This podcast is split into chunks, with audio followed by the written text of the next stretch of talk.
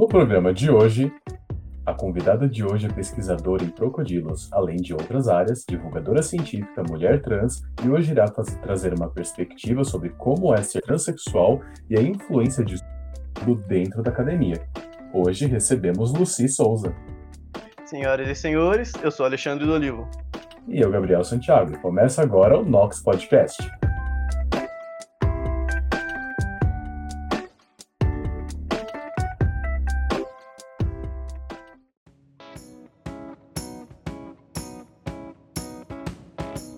Ela é pesquisadora, divulgadora científica e mulher trans. Cursou licenciatura e bacharelado em Ciências Biológicas na Universidade Federal de Uberlândia. Ela é formada no mestrado e doutorado de Zoologia no programa de pós-graduação do Museu Nacional pela Universidade Federal do Rio de Janeiro. Ela pesquisa sobre biologia sistemática, filosofia da ciência, morfologia e evolução de crocodilianos, paleontologia, representatividade na ciência e sistemática filogenética, além de fazer divulgação científica pelo YouTube no canal Make Science BR. Senhoras e senhores, com vocês, Luci Souza. Bem-vinda, Luci. Olá, boa noite, bom dia, boa tarde. É um prazer muito grande estar aqui participando com vocês. Obrigado pelo convite. A gente que agradece. É, eu tava dando uma olhada no seu Lattes e tem muito sobre crocodilo, em questão de evolução deles, principalmente pelo Brasil e na América do Sul. Por que, que você resolveu seguir essa parte? Bom, é, o estudo com crocodilianos, ele foi uma fatalidade na minha vida, né? Vou contar primeiro como eu virei paleontóloga, né? Quando eu era criança, lá em 97, existiam uns quadrinhos da editora Globo que trazia uns fascículos, né, que trazia descrições sobre espécies, principalmente norte-americanas, mas trazia toda uma informação meio científica e respaldada, né, é, sobre os ambientes, sobre a dieta, curiosidades sobre os pesquisadores, enfim, várias discussões interessantes. E desde aquela época eu tinha certeza que eu queria ser paleontóloga por causa desses fascículos. Só que no ensino médio, né, aqui, é, lá em Uberlândia, onde eu nasci e tava, ia fazer minha graduação, existia uma coisa que chamava PAES, que você fazia uma prova ao fim de cada ano no, no, no ensino médio, né? Então, você fazia uma prova no primeiro, uma prova no segundo, uma prova no terceiro, só com o conteúdo do ano, e depois você fazia uma média geral e entrava. Então, desde o primeiro ano, você já tem que anunciar qual curso que você quer fazer. E aí quando o supervisor da minha escola lá veio me perguntar, né, o que que eu queria, qual curso eu queria fazer, eu falei que eu queria ser paleontóloga. E aí ele, pô, legal, peraí. Na época, né, pra quem não é dessa época, não tinha internet como tem hoje em dia, não tinha smartphone, enfim, mesmo escolas assim, não tinha internet à torta e direito. Então, muitas das informações vinham de volumes e fascículos que as próprio, que o próprio MEC, se não me engano, criava para falar sobre os cursos e o que, que cada universidade tinha a oferecer. E aí ele olhou né, e viu que no Brasil não existia um curso de paleontologia. Então não poderia ser paleontóloga. Para mim ser paleontóloga, né, pelo que ele sabia e me informou, eu teria que ir para fora do país.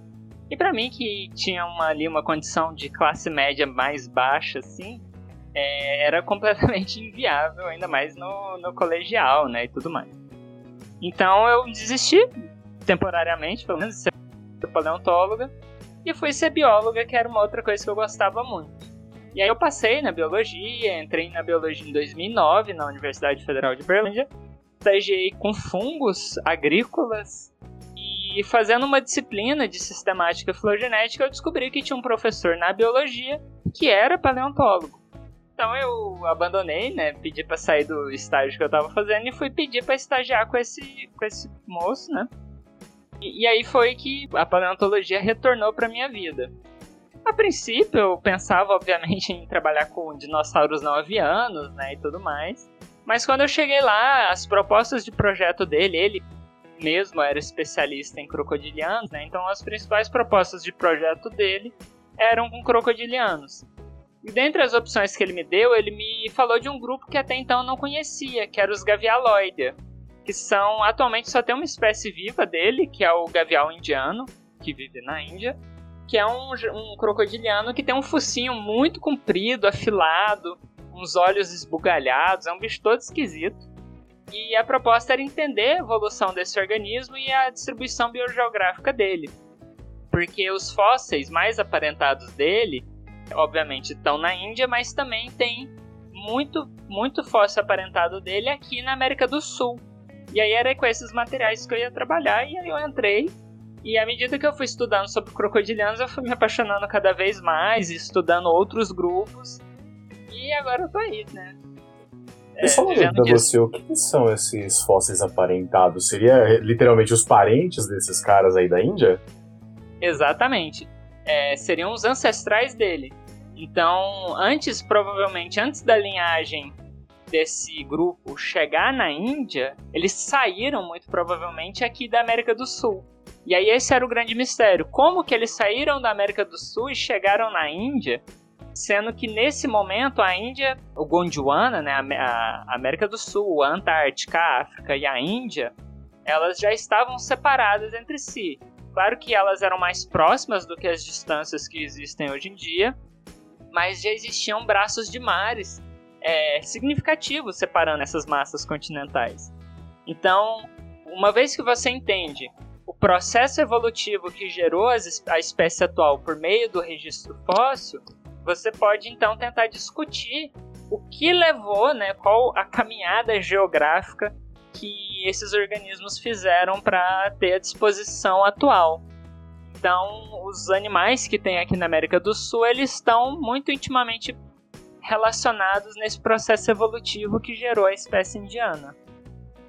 Certo. É, como você falou, paleontologia, ainda mais no Brasil, é muito difícil. E você é a primeira paleontóloga que eu conheço, sinceramente. É, sei lá, o primeiro contato que eu tive com isso foi na série Friends, acho que todo mundo conhece o personagem Ross. Mas aqui no Brasil, conta como que é um pouco de ser paleontóloga no Brasil. Se tem muitos outros, se tem algum que a gente deve conhecer a pesquisa, uh, nesse sentido. Olha, no Brasil, a paleontologia ela ainda está se desenvolvendo, né? Mas apesar dela ainda estar tá se solidificando enquanto uma ciência nacional, ela já tem pesquisadores muito renomados e produzindo pesquisas é, de impacto internacional muito relevantes.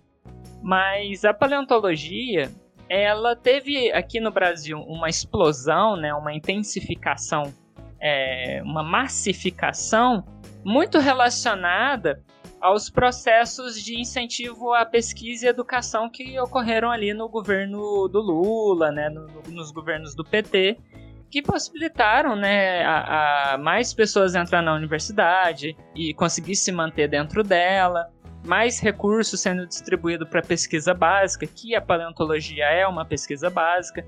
Então, a partir desse momento que a paleontologia começa a se solidificar. E o interessante é que você consegue ver isso em dados, né? Então, até a década de 90, existia um dinossauro descrito para o Brasil. E esse dinossauro ele foi descrito por norte-americanos e o fóssil está na América do Norte até hoje. E depois da década de 90, a gente já está com mais de 30 espécies de dinossauros descritas para o território brasileiro e a maioria dessas espécies foram descritas por pesquisadores brasileiros. Então a gente está realmente conseguindo aos poucos construir essa escola né, de paleontologia. A gente tem, eu diria, eu chutaria cerca de mil paleontólogos em diferentes níveis, né, desde aqueles da graduação até os que já são pesquisadores.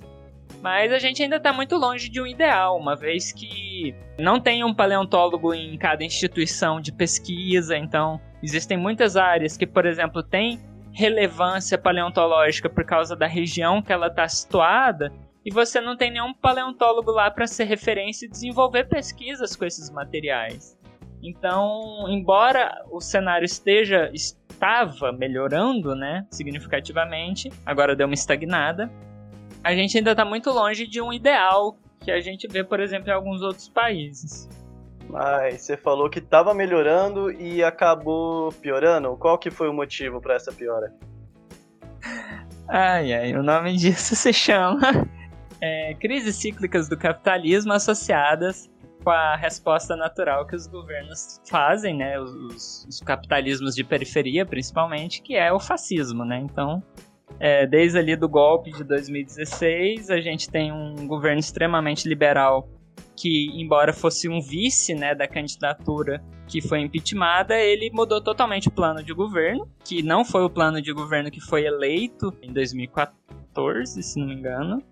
E depois disso a gente elegeu um fascista, né, como presidente aí, estamos agora pagando o pato de, de tudo isso. Certo. Qual foi a maior dificuldade sua como paleontóloga, pessoa Lucy? Qual foi a maior dificuldade que você sentiu na área acadêmica? Ah, na academia, a principal dificuldade para mim foi lidar com assédio moral, principalmente. Felizmente, eu não me lembro, pelo menos, de ter sofrido assédio sexual. Mas assédio moral eu sofri bastante e, tem, e sofro com as sequelas até hoje, assim. Então, tipo, questões como formação, encontrar material, ter recurso para fazer pesquisa, enfim, o excesso de trabalho que você tem que ter para poder disputar migalhas, né? Então, no Brasil, para você, infelizmente, na situação que a gente está agora, você tem que se esforçar 100 mil vezes mais do que outra pessoa para ganhar o pouco recurso que existe, né? Esse ano a gente vai ter, se não me engano, 24 milhões para pesquisa no Brasil inteiro, ou seja, eu não lembro o valor direito. Eu sei que é um valor que um laboratório dos Estados Unidos sozinho gasta esse valor em um ano. E a gente vai ter para todos os laboratórios, para todos os tipos de pesquisa no Brasil. Então, é, isso gera uma pressão muito grande em cima dos pesquisadores, né? Porque a gente gostaria de viver com as pesquisas que a gente produz. É, e aí, somado a isso, ainda existem é, pessoas ruins, né? Pessoas que usam do seu poder né, dentro da academia para cometer assédios, principalmente morais, mas também sexuais. Então eu acho que essa parte mais da, da, da sobrecarga psicológica emocional que a gente acaba trazendo dentro da academia por causa de todos esses fatores que precisam ser melhor trabalhados, melhor discutidos e combatidos dentro da academia. Então acho que esse foi o maior problema que a Lucy teve que lidar, assim. E apesar disso, Lucy, de tudo que você sofreu, de todos esses percalços, você conseguiu construir um currículo fantástico, né? Você se graduou em Ciências Biológicas lá em 2013 e emendou um mestrado também em Zoologia. Pois é, é... Eu, eu fui dessas pessoas que escolheu fazer tudo de uma vez por total pressão é, financeira, né? não teria condições de me manter e da minha família me manter, né? Se eu tivesse parado para fazer um intervalo entre a graduação e o mestrado. Então eu fiz a graduação, mal defendi, eu já estava aprovada no mestrado, e eu mal defendi o mestrado, eu já estava aprovada para o doutorado. E eu terminei o doutorado, já felizmente consegui um emprego meio que temporário, agora eu tô com uma bolsa de pós-doutorado, então eu tô uma coisa atrás da outra. E hoje eu vejo que isso tá longe de ser o ideal, né? Porque, embora seja o meu emprego, e o problema não é ter que trabalhar, né? O problema é a forma e as pressões que surgem da instabilidade que a gente tem na nossa carreira e, e dos problemas relacionados a isso. Então, eu, por exemplo, hoje mesmo eu estava refletindo, né? Que, por exemplo, eu entrei na, na graduação com 17 anos. E o quanto eu acho que isso não é o correto, sabe? Parando para pensar assim, eu acho que, sei lá, talvez 18, um ano talvez faria diferença, não sei, mas essa pressão que a gente tem, né, de ser alguém na vida e o ser alguém na vida aqui, ele tem um caráter muito utilitarista barra capitalista barra exploratório, né? Você só é alguém se você tem um emprego e o quão foda você é está diretamente relacionado ao tipo de emprego que você tem. Esse é o nosso tipo de sociedade que a gente vive. E isso gera uma pressão muito direta nos jovens e nos adultos, né? Então, é, por essa necessidade de ter que me tornar alguém para poder ter uma condição de tentar me bancar financeiramente, eu acabei emendando uma coisa na outra. E hoje em dia eu vejo que se eu posso lutar por uma sociedade melhor, essa seria uma das coisas que eu gostaria de mudar. Porque A maturidade, ela obviamente vai sendo construída à medida que a gente vai enfrentando a, as barreiras, né, e tudo mais. Mas eu acho que existem certas pressões que elas realmente só atrapalham, não há benefício nela, por mais que a gente tente romantizar elas. Então, eu agradeço que você achou meu, meu currículo bom. Eu realmente me esforcei para ter esse currículo, né? E tentar ter um emprego estável. Vou fazer 30 anos e ainda estou um pouco distante disso. Talvez eu estou parando para ver aqui a minha fala esteja sendo um pouco mais pessimista do que eu gostaria. É, eu amo o que eu faço, eu me sinto bem com o que eu faço. Às vezes eu quero fazer umas coisas um pouco diferentes, ainda dentro da divulgação ou ainda dentro das pesquisas. Mas eu, eu amo o que eu faço, me dá prazer e eu, e eu sinto que eu estou contribuindo para a sociedade fazendo isso. Mas ao mesmo tempo eu não posso só me cegar pelas coisas boas que isso me gera e, me, e, e não enxergar as coisas ruins que estão relacionadas a isso e que eu acho que precisa mudar, né? Mudar para melhor. E você tocou no assunto de divulgação científica. Como que é a divulgação científica que você faz? Você tem um canal no YouTube, né? Não, a divulgação científica que eu faço, ela começou a, a, na graduação mesmo, com feira de ciências, palestra, exposições. Depois ela migrou para a internet na forma de blog, que eu participei do Colecionadores de Ossos. E depois, então, finalmente eu criei o canal no YouTube que está diretamente relacionado ao meu processo de transição. E aí, com o canal no YouTube, eu comecei a usar mais as redes sociais, né? Então, Instagram, Twitter, Facebook. Então, eu tento fazer vídeos sobre ciência, filosofia, paleontologia, LGBT, representatividade e aspectos políticos, né, sociais. E também tento trazer esse tipo de conteúdo na forma de texto, principalmente no Twitter, né, com as famosas threads, né, fios que você vai emendando um texto no outro lá e tal. Então, é, essa é a divulgação que eu tenho feito atualmente. Meu alcance é bem pequeno, mas é, eu já recebi um feedback muito maneiro de várias pessoas, principalmente pessoas trans, que dizem que de alguma forma o meu conteúdo contribuiu para o cotidiano e para a vida delas. Então, eu sinto, me sinto bem feliz e realizada. Embora esse seja mais um trabalho extremamente cansativo, gratuito, né? Porque não tem ninguém me pagando para fazer isso. O que me ajuda a segurar um pouco as pontas nesse aspecto é um financiamento coletivo que eu tenho para o canal, que é do Padrim, que pessoas que gostam do meu trabalho me incentivam doando o que eles têm condição, durante o tempo que eles têm condição, e isso me ajuda a me manter aqui produzindo conteúdos. E é uma coisa que eu realmente amo e que se houvesse oportunidades, talvez eu me, dedicaria ainda mais. Enfim, e aí dentro da divulgação tem várias reflexões, né, dos tipos de vídeo, os tipos de público, tipos de linguagem.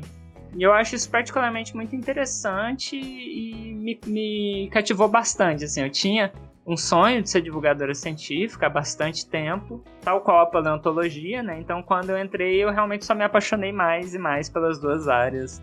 E eu incluiria filosofia também como uma dessas grandes paixões é, intelectuais da minha vida. Certo. Você está falando sobre o seu processo de transição, né? Foi recente esse processo. E durante a transição, como que foi a aceitação do pessoal da área acadêmica? Então, a minha transição ela aconteceu em 2019, mas eu me entendo enquanto uma pessoa trans, né, desde 2014. Só que justamente por causa dos medos e fobias sociais que, que a gente acaba criando e tendo naturalmente por viver numa sociedade transfóbica, né? O meu reflexo inicial foi entrar em negação de que eu não era trans e que era só um fetiche ou qualquer coisa é, patologizante ou, ou alguma coisa, justi uma justificativa fácil que eu não precisasse enfrentar todas as opressões que existem é, na sociedade em cima das pessoas trans. E eu segurei isso durante cinco anos, até 2019, quando eu tive uma tentativa de suicídio que felizmente não deu certo. E aí a partir disso eu me toquei que não dava mais para mim seguir não sendo eu.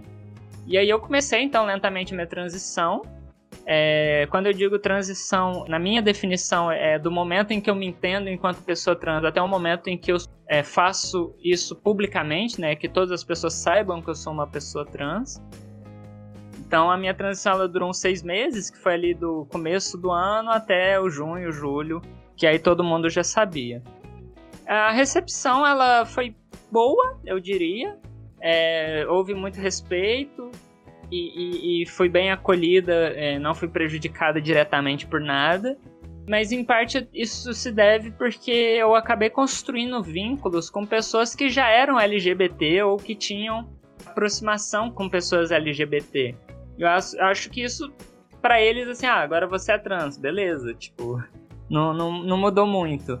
Mas nos aspectos gerais, ser trans me trouxe algumas consequências, né? Pessoas não falam mais comigo, algumas pessoas não querem mais ter parceria.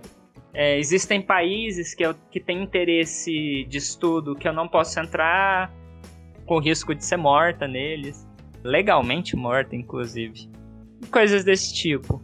Mas ao mesmo tempo eu ganhei o, o poder de ser o mesmo. E isso me fez sobrar muita energia e ter muita disposição, que foi o que me motivou a criar o canal, né? Finalmente concretizar o canal.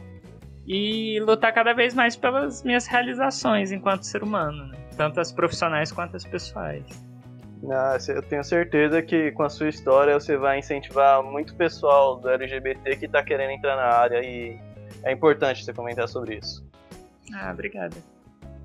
E já falando, já entrando nesse assunto, como você se sente sendo uma cientista trans num país, no mínimo, difícil de se lidar como é o Brasil, né? Num país extremamente preconceituoso e que atualmente a gente enxerga uma onda de anti-ciência a níveis estrondosos, né? Como que você se sente? O que, que você enxerga uh, em relação ao país?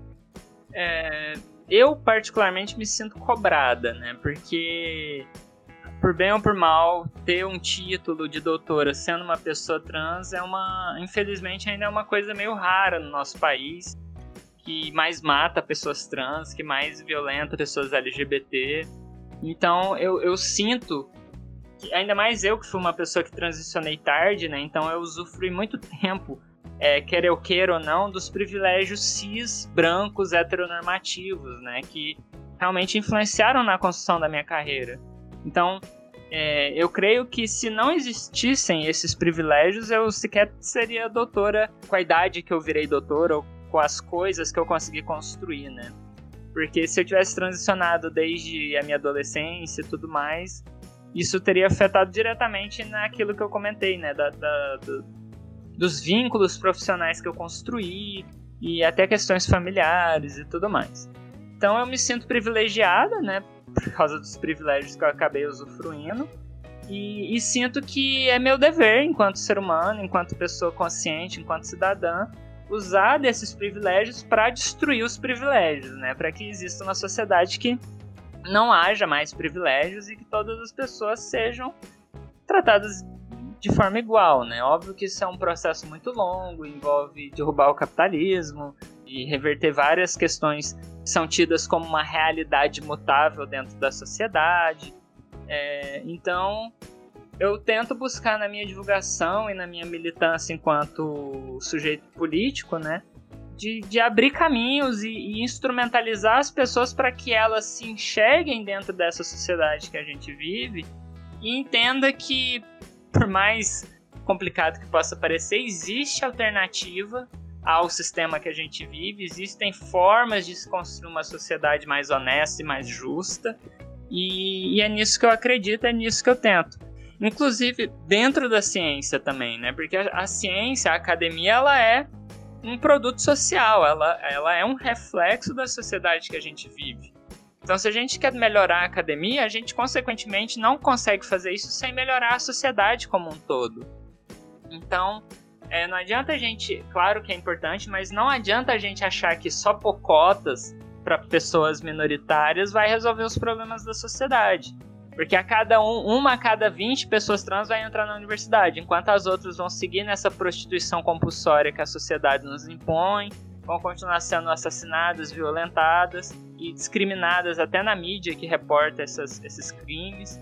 É, então, eu vejo que o, o futuro é luta, né? É, é tentar cons, é, não conscientizar, né? Mas sensibilizar pessoas para que elas se conscientizem da realidade que a gente vive e que essa realidade ela pode se tornar obsoleta, né? Ela pode se tornar algo que simplesmente não se sustenta e que a partir disso a gente consiga construir algo novo, tanto para a academia quanto para a sociedade como um todo.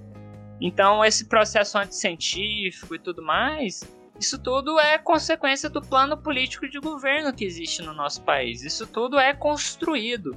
Então, a gente combate isso com planos políticos também, né? Então, a gente precisa é, lutar por uma educação mais racional e menos decoreba, né? É uma educação que realmente ajude na construção de cidadãos e não só de operariado, de pessoas que vão trabalhar e pronto, sabe? Eu vejo uma longa luta pela frente e, e eu me sinto empolgada de certa forma e, e, motivada e ao mesmo tempo, muitas aspas, obrigada a estar tá nessa luta, né?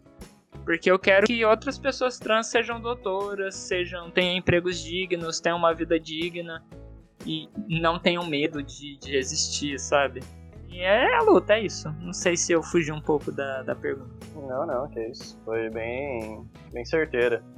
É, você comentou sobre as cotas e tudo, né? A UFABC, ela foi, se não me engano, a primeira universidade aqui do Brasil a reservar vaga para as pessoas trans. E você comentou que, de certa forma, esse ainda não é o caminho. Você, qual seria o caminho certo, então, é, para essa questão? Seria igual você falou, então, né? Derrubar o, o capitalismo para poder ter mais. É, sensibilizar as pessoas também? Eu acho que existem várias frentes de luta para vários momentos, né? Como eu falei, é uma luta longa.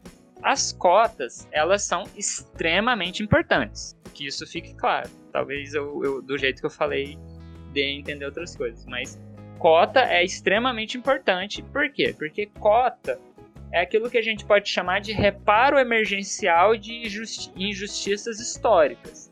Então, o simples fato de uma pessoa ser trans, o simples fato de uma pessoa ser negra, o simples fato de uma pessoa ser indígena, quilombola ou qualquer outra ou mulher cis, é, vai essa pessoa automaticamente é colocada em uma posição inferior dentro dessa sociedade e é alvo de inúmeras opressões que se intercalam, né? Então, se você é uma mulher trans negra, você tá lá embaixo nessa, nessa, nesse, nesse ranqueamento é, social e é alvo de inúmeras e múltiplas pressões, né?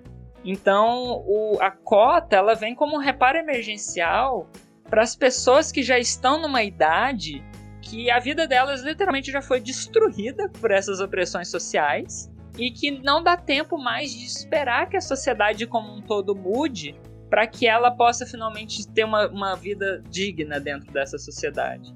Então as cotas ela vem com esse intuito de reparo histórico para essas minorias.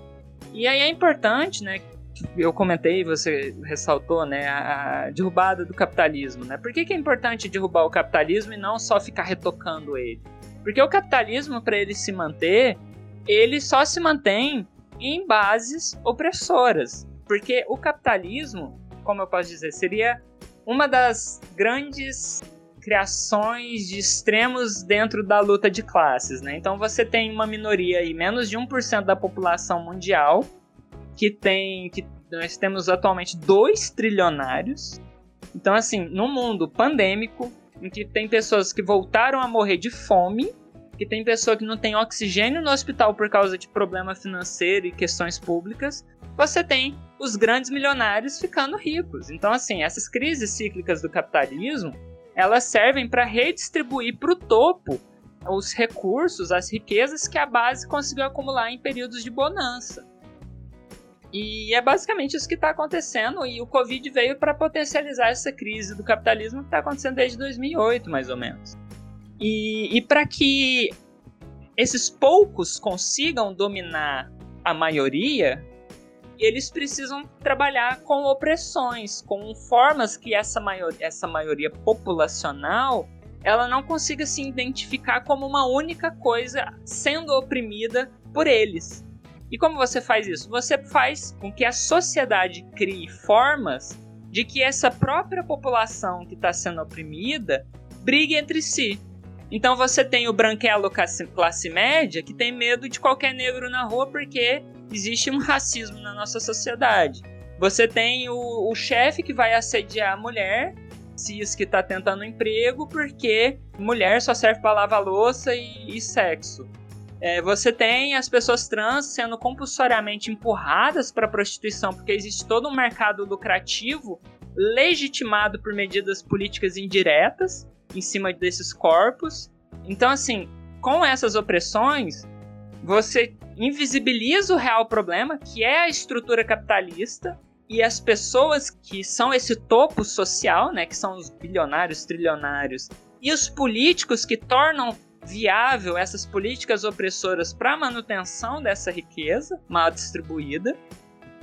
E você tem então os oprimidos, né, da classe trabalhadora como um todo, lutando entre si por causa dessas opressões que são criadas e replicadas pela sociedade.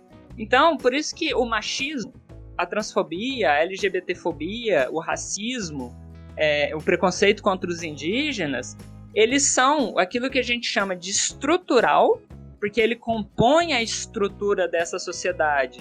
E ao ser estrutura dessa sociedade, ele impõe esse mesmo tipo de ideologia nas pessoas que são criadas dentro dessa sociedade e elas são estruturantes, porque além de fazer parte da estrutura, uma vez que uma pessoa é criada dentro dessa estrutura e se torna racista, transfóbica, etc., ela vai passar a replicar essa, essa visão, essa ideologia e fortalecer essas estruturas.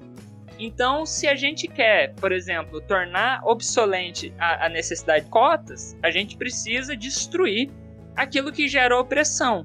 E o que gera opressão é essa ideologia capitalista que demanda com que a classe proletariada lute entre si.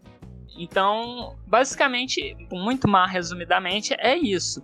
E aí, o que, que a gente pode fazer enquanto pesquisadores, enquanto pessoas preocupadas com a sociedade? A gente pode exigir políticas públicas, a gente pode tentar sim promover reformas no sistema político, mas a gente deve principalmente, e aí nós acadêmicos, né, temos essa responsabilidade de instrumentalizar as pessoas fora da academia para fornecer a elas aquilo que o nosso ensino básico propositalmente não fornece, que é a capacidade de raciocinar, a capacidade de ser cidadão, a capacidade de se politizar, a capacidade de entender o seu papel na sociedade, qual o que a sociedade espera de você, de entender essas opressões, entender o que te atinge, o que não te atinge, por que te atinge. E a partir disso, a partir dessa sensibilização e instrumentalização que nós da academia, por exemplo, podemos fazer, as pessoas podem lutar de forma mais democrática, né, pelos seus direitos. Porque não, é, o que a gente vive hoje em dia é o que é, é chamado de democracia burguesa, porque é uma democracia ilusória quem ganha e quem perpetua nos cargos políticos são famílias burguesas que estão aí no poder e, e perpetuando esse poder. E, e, que trabalham justamente em cima dessas pessoas oprimidas e com baixos índices educacionais e tudo mais, impedindo elas de se instrumentalizar e de se politizarem. Então, para ter uma democracia de verdade, a gente precisa ter uma população que entenda o seu papel enquanto sujeito social e tenha essa capacidade de se politizar. Porque só assim as pessoas realmente vão entender a responsabilidade do voto, a responsabilidade dela enquanto cidadão, a responsabilidade daquela pessoa que ela elegeu para o cargo que ela elegeu, e assim por diante. E com isso também, né, é reivindicar e lutar por uma educação que vá mais pro lado ali dos moldes paulo freirianos, né, e da, dos derivados dos estudos dele, que é justamente uma educação que não só cria operariado, né, que não só capacita a pessoa para virar um trabalhador, mas que crie pessoas que tenham essa, esse aspecto politizado, tenham esse aspecto racional desenvolvido e consigam, inclusive, por exemplo, se proteger dessas fake news, desses discursos científicos e tudo mais. Então, são várias frentes de luta, cada uma tem suas importâncias. E só para finalizar, né, quando a gente fala de cota como um reparo histórico, a gente não pode deixar de falar junto de cotas sobre medidas de permanência.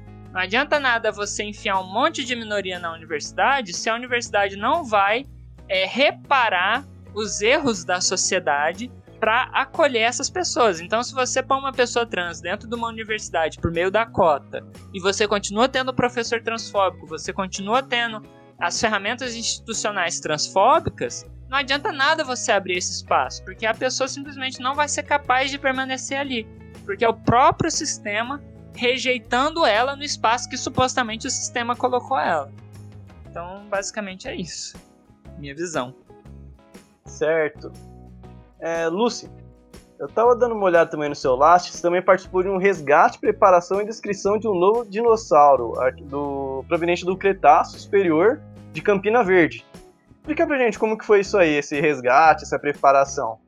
E como que funciona geralmente isso? Porque por a gente estar tá numa área totalmente diferente, a gente não sabe como que funciona essa parte. O trabalho de campo na paleontologia precisa ter autorização do. Agora eu não lembro qual é o nome, porque todo ano está mudando o nome da instituição.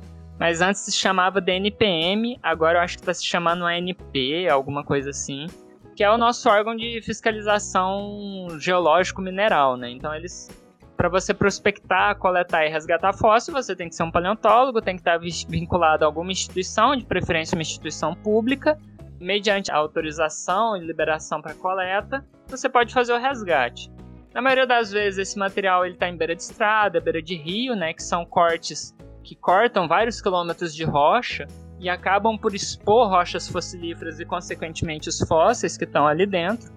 E aí você, dependendo do tipo de rocha, usa métodos específicos para remoção desses fósseis, que são devidamente acondicionados em museus, em instituições públicas, né, que, que garanta o acesso público às pessoas, porque tudo que está abaixo da superfície do solo pertence à União, né, pertence ao Brasil, e os fósseis então pertencem ao povo brasileiro. Então, a gente não pode ter coleções privadas de fósseis, né? Então é importante que eles estejam em instituições públicas para que eles possam ser devidamente estudados por profissionais, devidamente protegidos por profissionais e eventualmente disponibilizados para acesso ao público. Então, basicamente é isso. Pô, da hora, mas é, me explica também como que são esses processos específicos que você falou para poder remover o fóssil, porque se remover de um jeito errado pode acabar danificando, né? É, aí isso vai muito realmente do, do, tipo de rocha. Mas geralmente, como as rochas são muito duras, o que a gente faz é geralmente já vê um fóssil que está exposto, algum pedaço dele está exposto. A gente usa um produto chamado Paraloid, que é uma espécie de resina que diluída em acetona ou álcool vira uma pasta líquida. A gente joga ela no, no que está exposto do fóssil, porque o líquido vai evaporar e ela vai se tornar uma resina tanto dentro quanto fora do osso, que vai aumentar um pouco a resistência dele. Depois disso a gente usa picareta, martelo, ponteira, ferramentas elétricas, né, martelo pneumático, é, coisas desse sentido para desbastar a rocha, expor o fóssil e coletar ele. Quando a gente vê que o fóssil está muito frágil, geralmente a gente tira aquilo que a gente chama de bloco, que é não só tirar o fóssil, a gente tira um pedaço de rocha que está em volta do fóssil para fazer uma jaqueta, né, uma proteção em gesso em torno desse material. E a partir disso a gente leva para o laboratório e no laboratório a gente faz essa preparação mecânica ou química, né, que é terminar de remover a rocha que está em volta do fóssil para ficar somente o fóssil. E aí no laboratório a gente tem condição de fazer essa preparação de uma forma mais adequada, que não vai botar em risco o fóssil.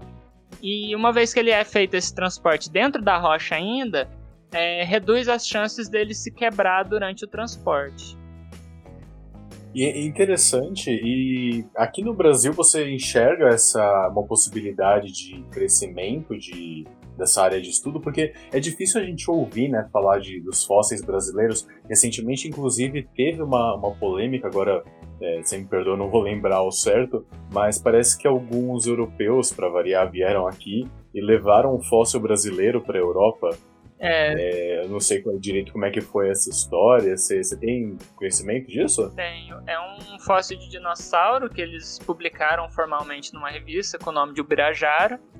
Aqui no Brasil a gente tem uma lei que proíbe né, que materiais fósseis é, importantes sejam depositados fora do Brasil.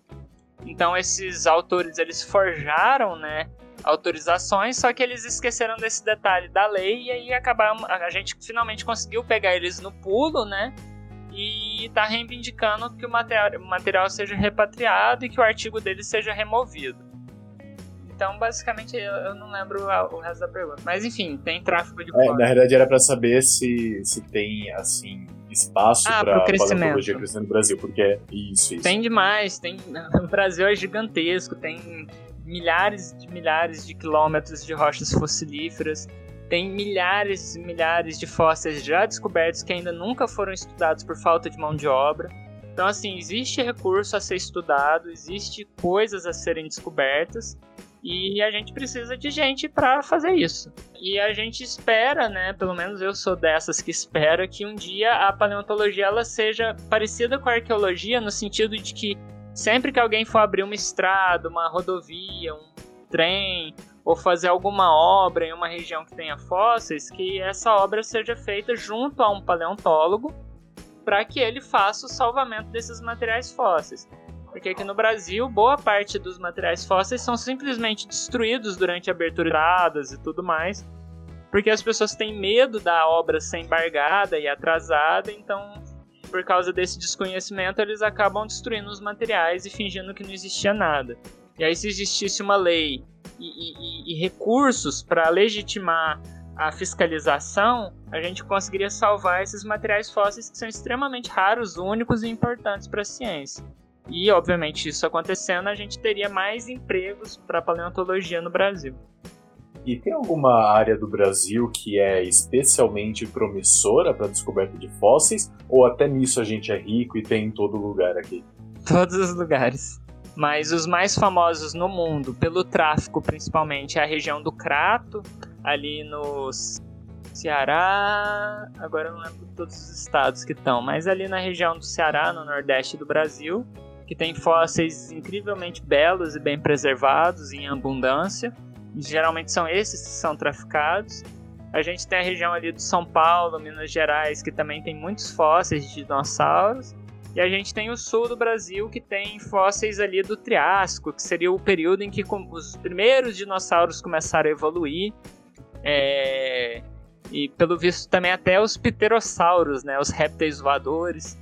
É, então a gente tem muitos fósseis importantes e a gente tem aqui a região norte do Brasil, que tem fósseis um pouco mais recentes, mas que mostram uma diversidade relacionada com o que veio a ser o que a gente chama hoje de Amazônia. Então é muito importante o estudo desses fósseis para a gente entender a origem da Amazônia, entender o porquê ela é como ela é, tem a diversidade que ela tem. E com esses dados a gente consegue projetar o que pode vir a acontecer com ela no futuro. Certo. É, a gente vê muito falar sobre formação de fóssil e é coisas desse sentido. A gente aqui é, faz química, né? Um público nosso é focado em química. É, como que acaba se formando esses fósseis? Porque algo que estava milhões de anos atrás ainda ter um indício, porque muita gente ainda acredita que você o, os esqueletinhos do, do museu é o que você acha debaixo da terra, quando não é bem assim, como você comentou pra gente. É, explica pra gente um pouco dessa formação dos fósseis, por favor. O fóssil ele se forma da mesma forma com que as rochas são formadas, que é um processo chamado de agênese. Então, geralmente o que acontece? O animal morre, ou a planta, o organismo morre. É, tradicionalmente esse organismo ele é completamente digerido, vamos dizer assim, pelo planeta. Por digerido eu estou querendo dizer decomposto, né? Então Todos os minerais orgânicos que compõem a sua matéria, eles são reabsorvidos pelos micro-organismos que vão fazer o ciclo do carbono, o ciclo do nitrogênio e tudo mais. E a gente tem um planeta que tem uma biota né, muito eficiente nesse processo de decomposição e ciclagem dos elementos químicos básicos para a existência. O que acontece é que alguns desses organismos que morrem, por algum motivo do ambiente, eles acabam atrasando um pouco esse processo de decomposição e ficam mais tempo preservado. E esse mais tempo preservado pode vir a ser um tempo tão longo que eles podem ser completamente soterrados por sedimentos. Esses sedimentos podem ser afundados né, pelo processo da tectônica ou por outros grandes pacotes é, de sedimento cobrindo eles. E aí, uma vez que esse sedimento e esses materiais orgânicos estão soterrados sob muita pressão, que faz o aumento da temperatura e tudo mais, aí começa a acontecer esse processo de diagênese. E seria como se fosse a solidificação do sedimento, né, a consolidação do sedimento, e nisso o material orgânico que está ali dentro, tudo que tem de orgânico nele, ou pelo menos quando os fósseis são mais recentes, a maioria do que tem de orgânico ali dentro é substituído por coisas inorgânicas que derivam da própria rocha que está se formando. E aí você forma uma cópia perfeita daquele resto orgânico, é, só que feito pelos minerais predominantes da rocha que circunda ele. Então um fóssil ele é como se fosse uma réplica perfeita de um organismo. Então, embora não seja mais um resto orgânico, ele tem a veracidade praticamente perfeita do que ele era quando ele era orgânico. Óbvio que existem inúmeros processos de diagênese inúmeras formas de fossilização, é, reações diferentes para organismos diferentes, para sedimentos que vão se tornar rochas diferentes. E aí isso que eu falei é o mais geral do geral possível, assim. Mas basicamente é isso, assim. Certo. Você tinha comentado sobre as obras no Brasil, que a gente está perdendo fósseis, né? Então, você diria que a gente já perdeu mais ou menos quantas espécies? Tem algum número que você consegue estimar, o que a gente deixou de estudar? Tem alguma que tenha só aqui no Brasil em específico? Que não pode ser encontrado em outro lugar, esse tipo de fóssil? Então, essa é uma pergunta meio difícil de responder, porque a gente não, não tem dados sobre o quanto dos materiais são destruídos nesse, nessas obras. Eu diria que a gente com certeza já perdeu algumas centenas de milhares, de espécies ou de fósseis de espécies que a gente já conhecia, mas que é, poderia acrescentar significativamente para o nosso entendimento evolutivo desses organismos. Então eu não saberia estimar, eu diria que muitos. E a gente tem espécies que são exclusivas, endêmicas, que a gente fala aqui do Brasil. E talvez esses materiais que são traficados, esses materiais que são destruídos, poderia ser mais espécies endêmicas aqui do Brasil que a gente agora simplesmente não vai poder nunca mais conhecer. Então isso é extremamente grave, porque cria lacunas ainda maiores no nosso entendimento do nosso planeta. E só fazendo aqui uma, um jabazinho, tem algum museu de arqueologia, aliás, paleontologia aqui no Brasil, específico, focado na nossa, na nossa riqueza né, de, de fósseis? Ou é, a gente só tem museus mais mistos? A gente tem alguns museus específicos de paleontologia, como por exemplo, na cidade de Uberaba tem tipo um bairro que se chama Peirópolis, e tem um museu muito bacana lá, que é exclusivo de paleontologia. A gente tem na região do Sudoeste Paulista Agora eu não vou lembrar as cidades, mas tem museus que são específicos de paleontologia. No sul do país você tem museus que são específicos de paleontologia. Mas você tem inúmeros museus de história natural que também tem paleontologia. Esses museus você pode encontrar no site da Sociedade Brasileira de Paleontologia, que lá tem uma lista com todos os museus que tem paleontologia. Quer dizer, ela está desatualizada, por exemplo, ela ainda não tem o Museu da Amazônia, que é onde eu trabalho, e agora é uma instituição que tem acervo paleontológico, exposição de paleontologia. Mas enfim, lá tem a grande maioria da, da, dos museus que tem paleontologia. É, você falou que tem um canal do YouTube, né? É, você falou que comenta nele sobre sua transição, sobre filosofia, é, muitas outras coisas. O que, que levou você a criar o canal? Que você, como você falou, você não é obrigada, né? Você resolveu criar por livre e espontânea vontade. Que, que te levou a criar ele? Era um sonho, né? Porque eu, eu acho que o YouTube, é, assim como o podcast, né? Mas o podcast eu tenho um pouco mais de dificuldade de consumir, então acho que eu também não conseguiria gerar conteúdos. O YouTube eu acho que é uma, uma plataforma que gera uma oportunidade de recursos didáticos de atingir uma certa faixa etária de pessoas e tipos de pessoas muito específicas que me encantava muito.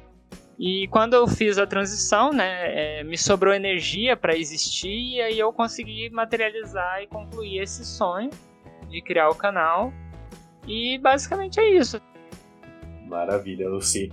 É, você quer mandar alguma mensagem aqui para os nossos ouvintes, para a comunidade do Instituto de Química, a comunidade trans, divulgar algum projeto, rede social?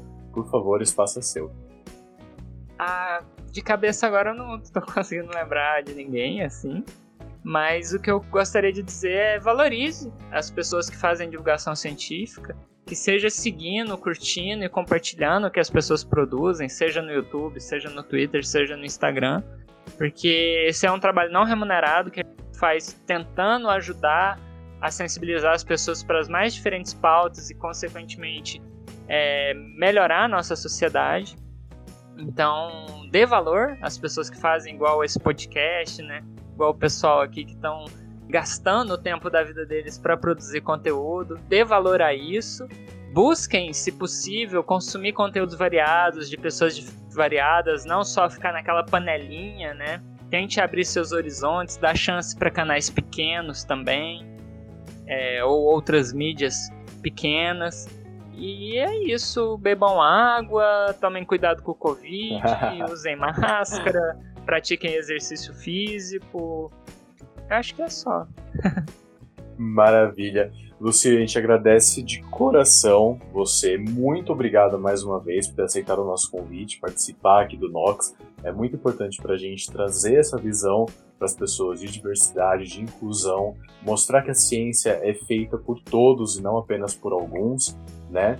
Muito obrigado de verdade, a gente ficou encantado de poder ter esse papo com você. E a gente espera que você tenha gostado também. Acompanhe a gente aí na, nas nossas redes sociais também. Muito obrigada e obrigada pelo espaço, pela oportunidade e um abração para vocês e parabéns pelo trabalho de vocês aqui na internet. Muito obrigado, Lucy. Obrigado, obrigado aí pela sua presença e sempre que tiver interesse em voltar, mande mensagem pra gente. tá bom. Obrigada.